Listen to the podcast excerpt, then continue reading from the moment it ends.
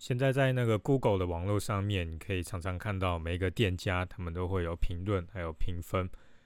这些评论里面呢，你就会常常看到有一些客人会在上面抱怨，比如说他会讲东西很烂啊，CP 值不高。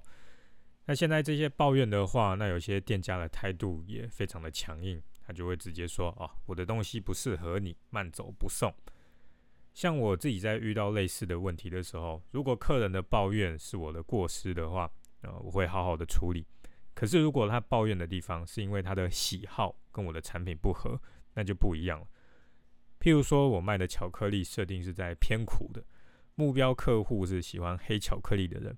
以前就有人说类似的评论，他说啊，这个巧克力一点都不甜，不推荐。啊，后面就再加上一堆的酸言酸语，这些我就不讲了。遇到这种的，我会直接跟他们说，我的产品是针对老客户设计的，很遗憾不适合他。当然，因为这些人并不是我的目标客户，我不可能讨所有的人高兴。他们的酸言酸语还有批评，这些当然是不用去理他。可是有一个地方需要注意，那就是不能把反正不是我的目标客户，不用管他，当成是自己生意不好的挡箭牌。有一种情况是，老板自己的产品做得很烂。大部分的客户都不满意，有些老板就会用这句话来回应说：“啊，反正是你不懂，你又不是我的目标客户，是这样子吗？”当然不是啊，就像一个卫生习惯很差、脾气很差、缺点非常多的男生，然后跟你说：“我没有交到女朋友，是因为这些女生不懂我的好。”你大概会很傻眼嘛，因为根本不是这样嘛，是因为他很烂啊，或是另外一种情况，老板他自己的定位设定太窄了。喜欢他那类产品的人太少，所以大部分的客人也不习惯。举例来说，像我定位的巧克力甜点，几乎都是苦味的话，有多少人能接受？非常非常少人可以接受。纯黑的巧克力是超级苦的。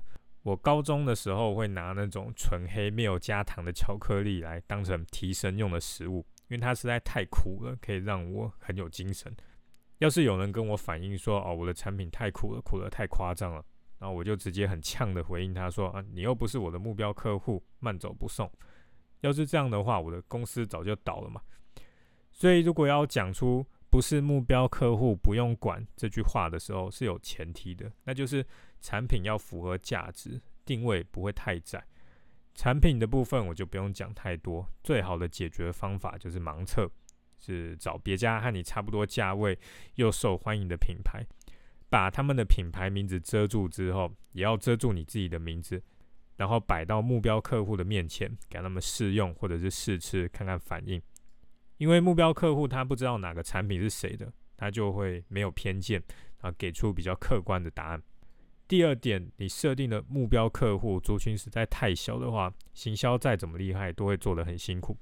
想要知道自己设定的定位是不是太小，直接上 Google 搜寻就知道了。有多少人在网络上面讨论你这类的产品？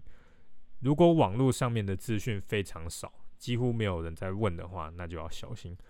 或者是问一下有在卖类似这种产品的店家，他们这样的产品卖的好不好？就像前面我举例的，一百趴黑巧克力，完全没加糖的。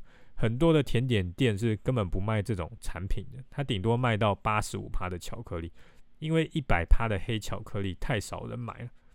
也有另外一种情况，就是产品的资讯很少，是因为没有人做过，市场还没有被开发。也有很多老板是抱着这样的心态说：“我是第一个卖这种东西的人，我一定会赚大钱。”可是这个是一体两面，像有个故事在网络上面会常常看到。有两个卖鞋子的业务，他们到某个国家，那个国家的人都没有穿鞋，其中一个业务就很沮丧，他说：“啊，都没有人穿鞋，没有机会了。”另外一个业务就非常兴奋，他说：“都没有人穿鞋，全部的市场都是我们的。”文章的重点是在鼓励大家去学习那个很正面的业务，要看到机会。但是事实上，在创业的战场里面，结局并不是像这个热情的业务一样，就会让世界非常的美好。我看到死很惨的创业家都是这种很热情的业务，因为现实的情况就是，也许那个地区的人他们就是不喜欢穿鞋。我用另外一个例子来跟你讲，你会更有感觉。超级甜的饼干是美国人最喜欢的。今天有两个卖超级甜的饼干的业务来到台湾，然后他们看到台湾这里的人都吃甜度非常低的甜点，其中一个人就很沮丧，然后说：“啊，这里都没有人吃超甜的饼干，没有机会了。”另外一个业务就很兴奋的说：“啊，台湾这边都没有人吃超甜的饼干，市场完全是我们的。”看到这里，你的想法是什么？如果你不是台湾人的话，我可以解释一下，台湾的人大部分不喜欢太甜的甜点。当然，事业在真的做下去之前，你是没有办法确定答案是哪一个的，是市场还没有被开发，还是市场根本就太小。我的建议是，可以卖的产品这么多，直接去找已经确定有非常大客群的定位产品就好，没有必要去冒险。而且，如果要投入没有开发的市场，并不一定就代表会赚得更多，这是一种陷阱。创业能不能活下来，把风险控制在最低才是最重要的。